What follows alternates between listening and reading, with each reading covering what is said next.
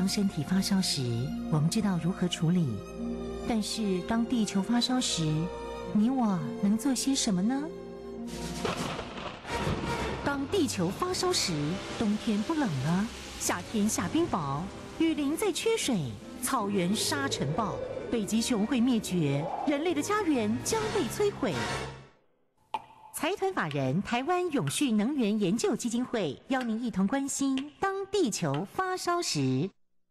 当地球发烧时，与你一起掌握节能减碳、气候变迁最新发展趋势。听众朋友，你好，欢迎您再次收听《当地球发烧时》，我是主持人林尔翔。节目中朋友邀请到的是台湾永续能源就基金会董事长简佑新简董事长。董事长你好，呃，主持人你好，各位听众大家好。今天我们要在这么这么热的时节来谈一个议题，叫做火力发电厂。火力发电厂在气候变迁，在这个永续的政策之下，它。未来的趋势吗？和发展吗？嗯，还有吗？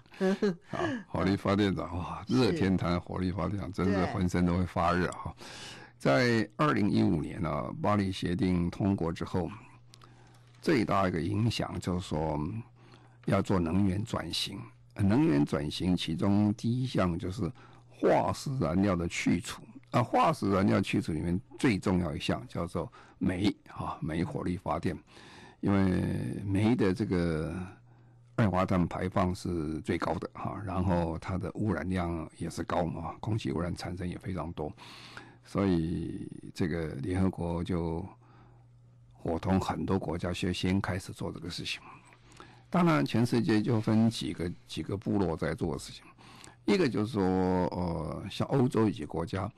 这个英国啦、法国啦、奥地利啊，这个几个国家。他们先组合一个出来，一个联盟出来，开始五个国家的联盟啊。他说，他二零二五年之前要把所有的火力发电厂、烧煤的火力发电厂全部把它废除掉，而且这个每年减多少都非常的清楚。那么出来以后，大家就说：“哦，有可能吗？”那今年才二零一九了，没几年。你仔细看，英国大概已经是。可能还是二零二五年之前可以完成。因我这段时间他做了两个比较大的事情，因而他他做了非常大的这个海上风力发电，整个系统很大，啊，这个系统继续在加盖，然后他他有太阳能发电以及这个陆上的风力发电，那加上他正在盖一个很大的一个核能电厂啊，那么这个加下去的话。算起来也很有可能啊，因为实际上，呃，从今年到现在为止，我们已经跟各位啊、听众朋友呃分享过，其实啊、在英国这段时间，有单日的时间，常常有段时间是它是完全不烧煤的啊，因为它这个风力发电、太阳能很多，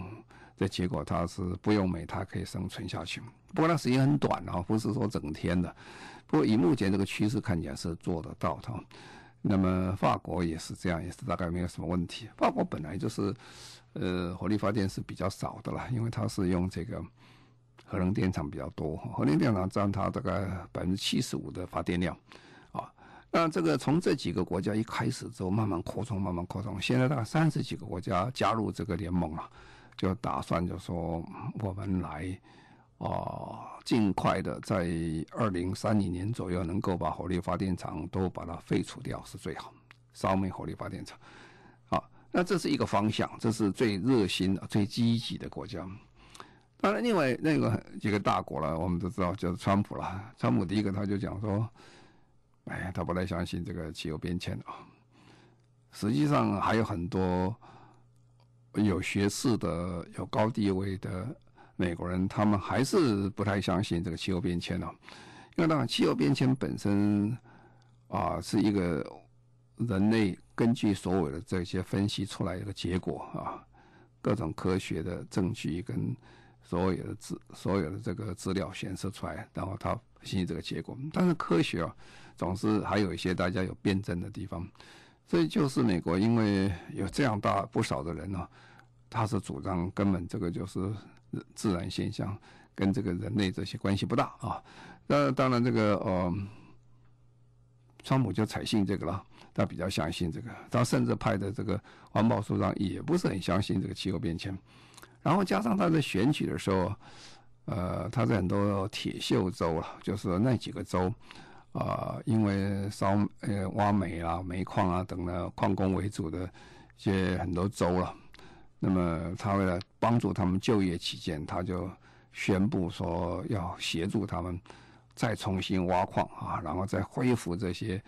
呃火力发电厂，让他们有再呃就业的机会。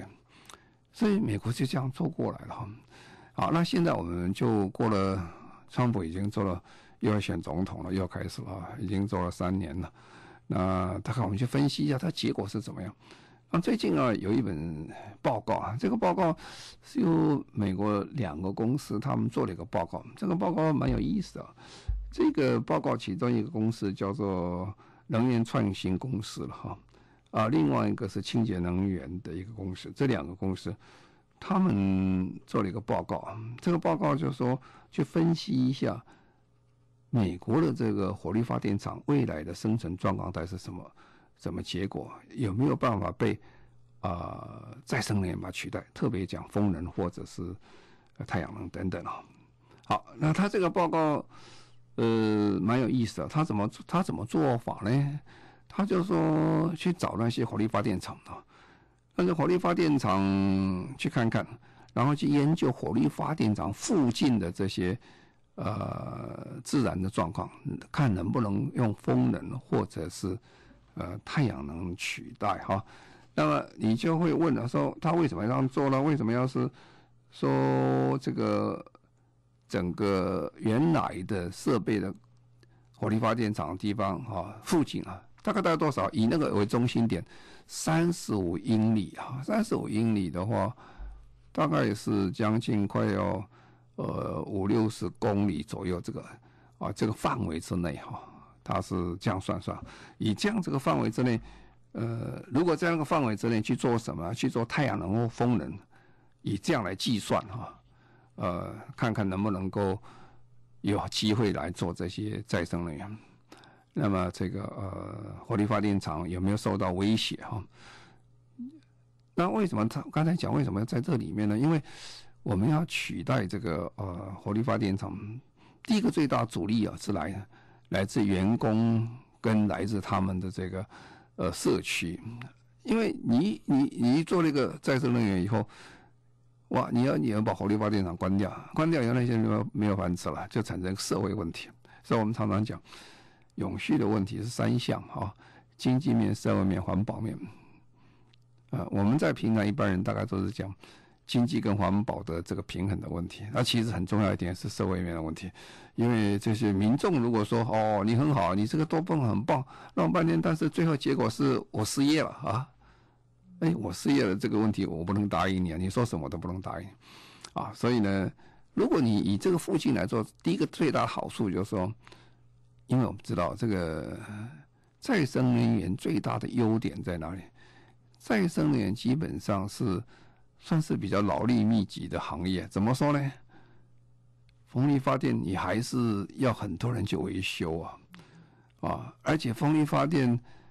你一个发力发电火力发电厂几根烟囱一个大厂就结束了，风力发电厂是到处要插旗啊，一根一根下去很多啊，像我们海上海上风电啊，一插就两千根啊，哇，那两千根是范围很大。啊，出了问题要修理啊，这要人呐、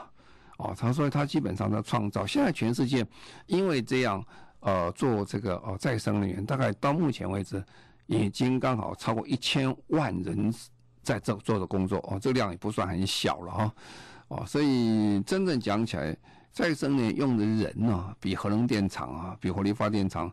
讲起来还要多。为什么？因为它的都是小嘛，分散的了。呃，就算就算太阳能，太阳能也要人家去清洁啊。你不能太阳能风吹沙很大，因为炸你盖了太多灰在上面，它的效率效果差了也不行，所以它要清洁、要修理等等，啊，所以他们就用这样的方式去讲说，好，我在三十五英里之范围之内，我的我这样做，他目的是减少我这个这产生就业的困难，而产生这些民众的反对啊，这样子做。他做完以后，他就发现哇，他是大概百分之七十四的火力发电厂。现在面临到非常大的一个竞争危机啊，竞争不过这个呃再再生能源，它原因在哪里呢？哎，这个工厂不是本来就很好在那边了？那我们第一个先看哦，先看为什么这个呃，川普总统上台前两年哦，前两年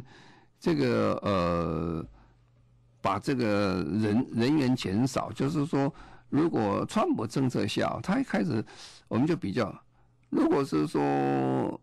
奥巴马做了四年，川普做了两年呢，其实川普那两年呢，关掉了工厂。员工因此而失业，我讲这个火力发电厂的话，数字远大于两年，远大于四年。换句话说，这个川普是很努力在做这个事情，希望把它维持下去，但是有有困难啊，特别是呃，比如讲矿工啊，挖挖煤这些人。那矿工，其实我看过，呃，中国在矿工的这挖掘的时候，哎呀，看比较美国，哇，那美国那是落后非常多，因为。就等于美国的这公共建设啊，美国的高速公路啊，美国机场啊。如果你到上海啊，到北京看，你再到北美国去看，嗯，连川普自己都说我们像第三世界的飞机场一样，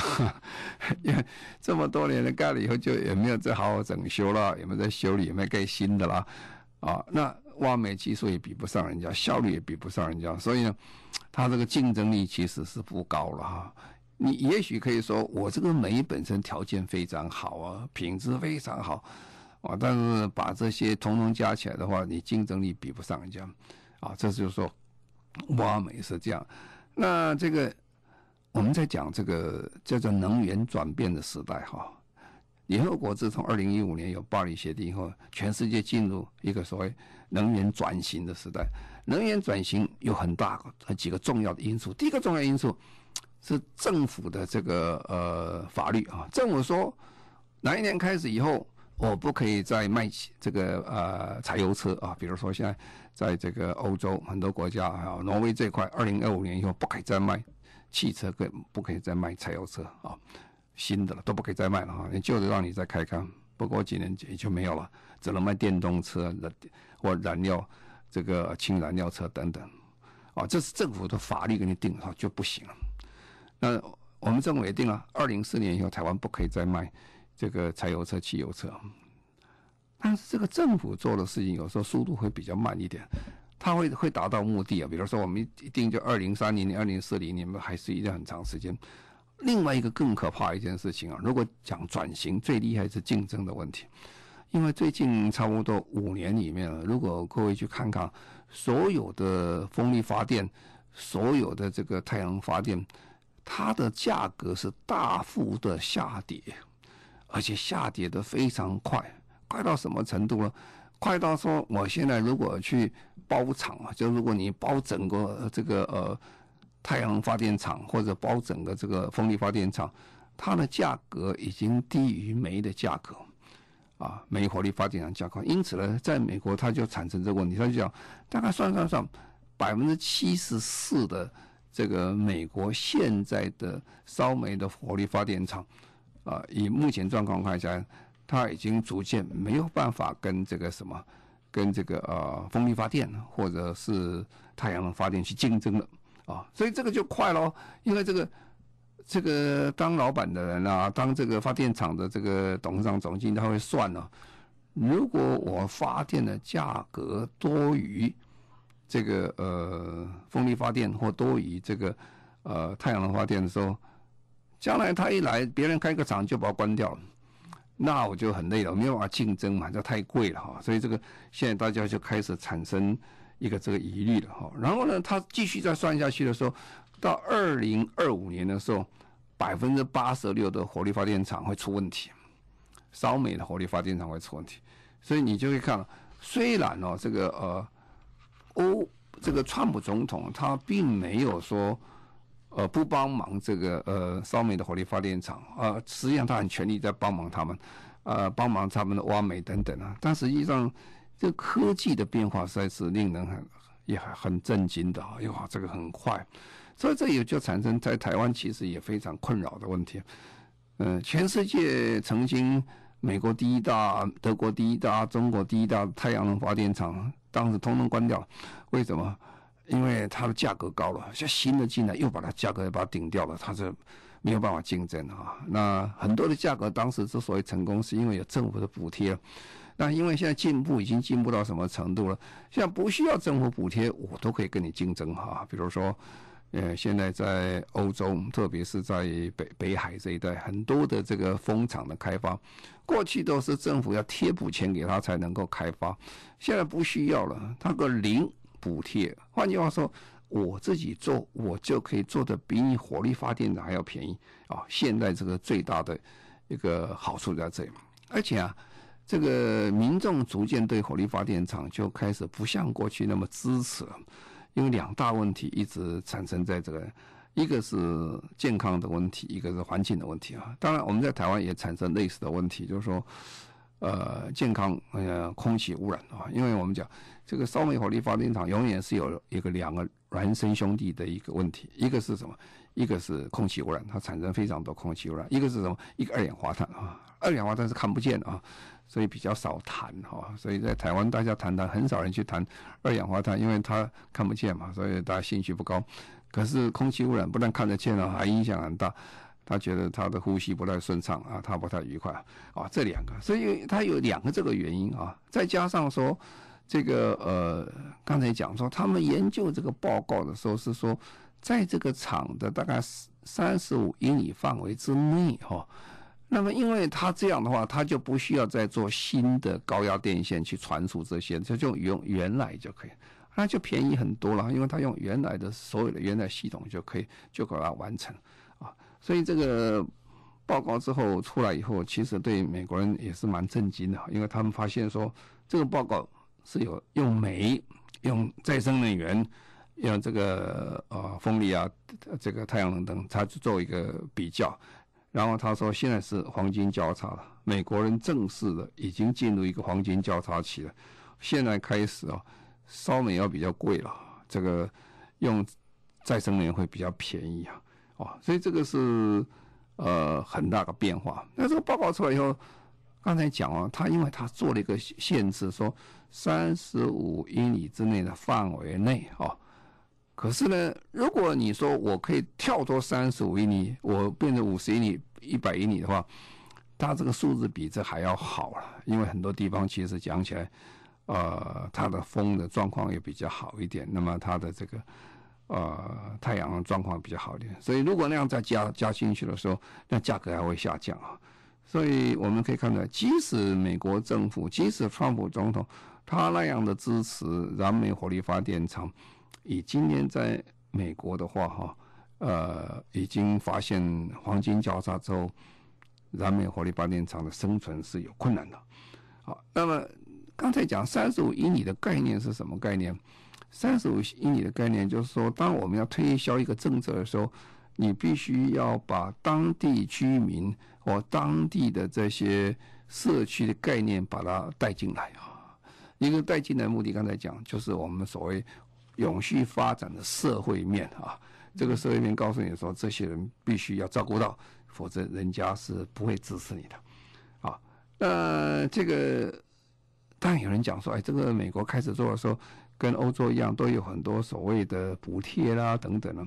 实际上，现在在美国，他算一下，以这样继续来算的话，呃，不需要补贴，未来其实都不太会有问题啊。所以这也就是说，告诉我们一件事情。这世界上一个很大的趋势啊，这个趋势在哪里？就是说，一个是政府的法令规定说你多久以前要把这个烧煤火力发电厂去掉；另外一个趋势就是说，因为科技的发达、市场经济的影响，造成说我今天其实我不需要做任何的补贴状况下，我就可以达到我所需要的这个比较便宜的电哈，那解决了空气污染的问题。解决了这个二氧化碳的问题，啊，又便宜的话，哦，那当然是很好啊，啊，但美国现在已经看得出来了，美国特别在中西部是非常好发展。刚才讲这些，呃，太阳能跟风能地方啊，去过美国人都想，哦，中西部那是美国这得天独厚，那大平原一片很大一个地，因为地真大啊，说你要盖什么这个太阳能，要盖这个风风力发电都不会有什么问题的哈。那再来东南部啊，在这个佛罗里达这边过来，这边也是一样啊。所以它得天独厚，美国就是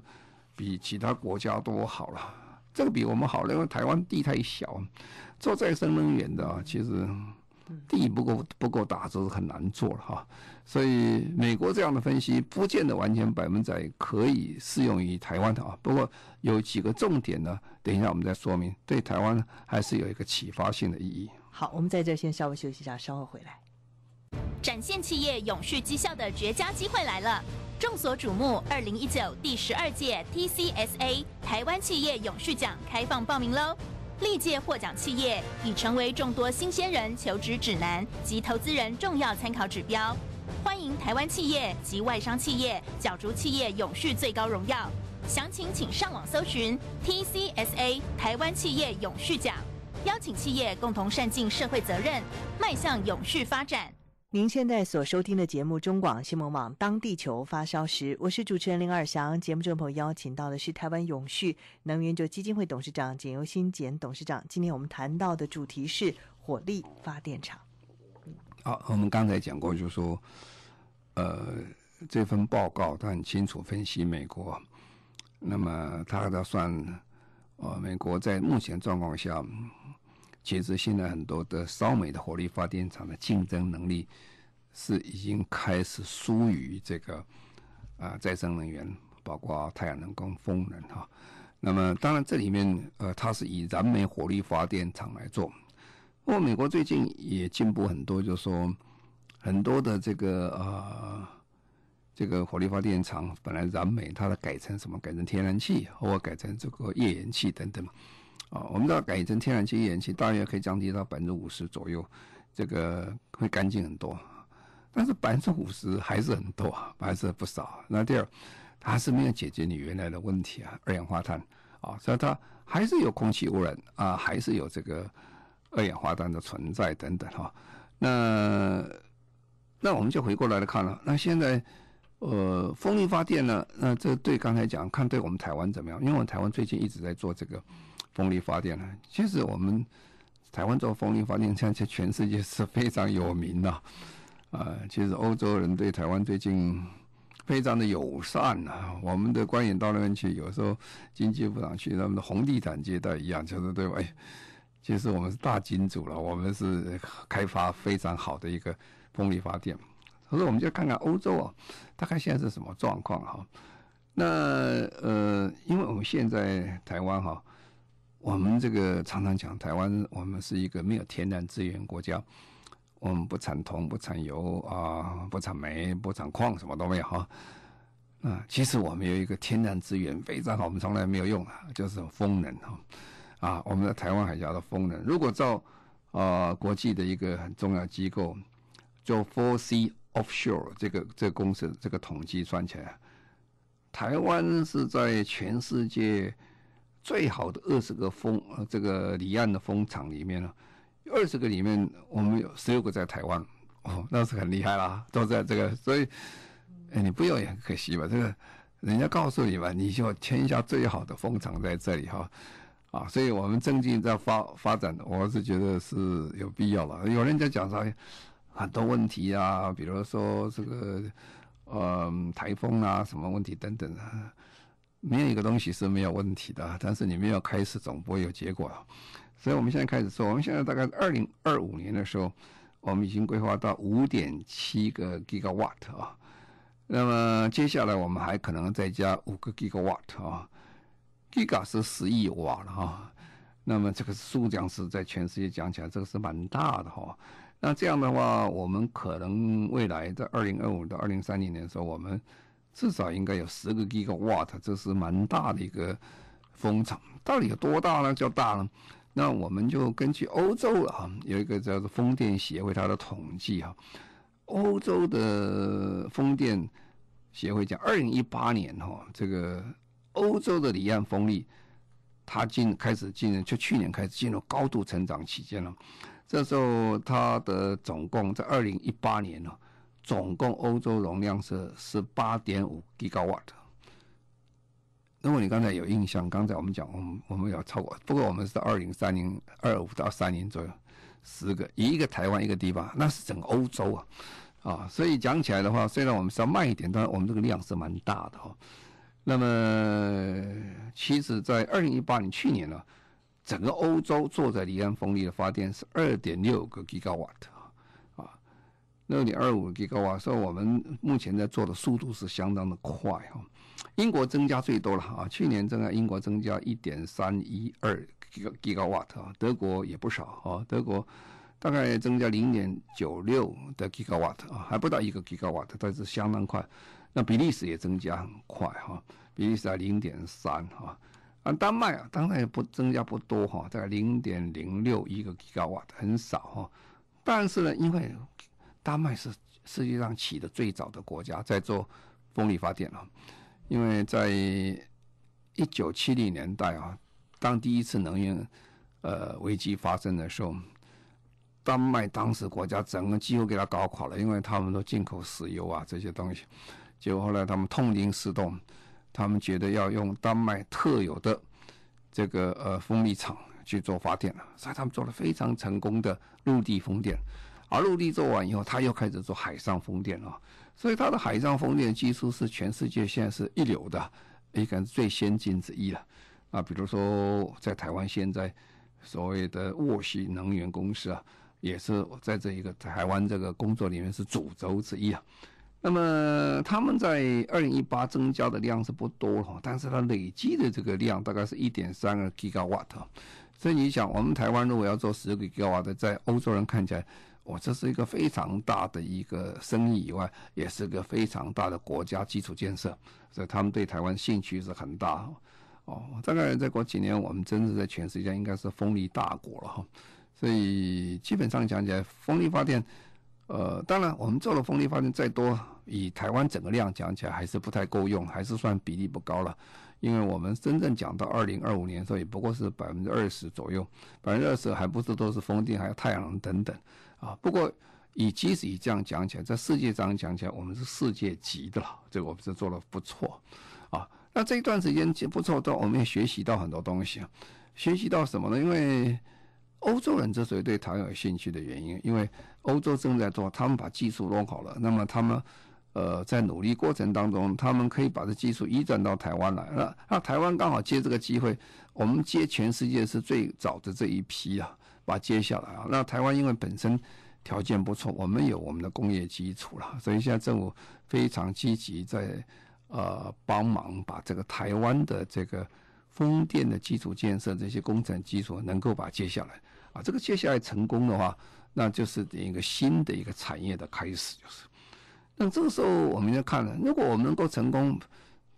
我们把它完成之后做，别人要不要做？别人要做的也很多了哈。现在全世界其实。最热的还有一个地方在什么地方？在越南啊！现在越南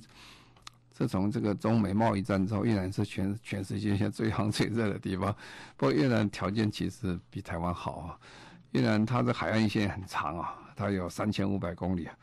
而且它的风场也非常的好啊。所以越南它现在也在做这个风力发电啊，而且它跟我们不太一样，他们因为国家现在是在。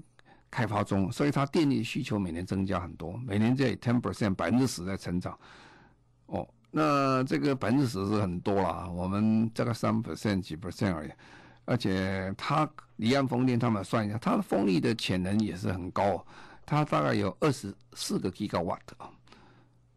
你从这个数字大概可以算出来啊，那台湾是很厉害啊，台湾海岸线没那么长啊，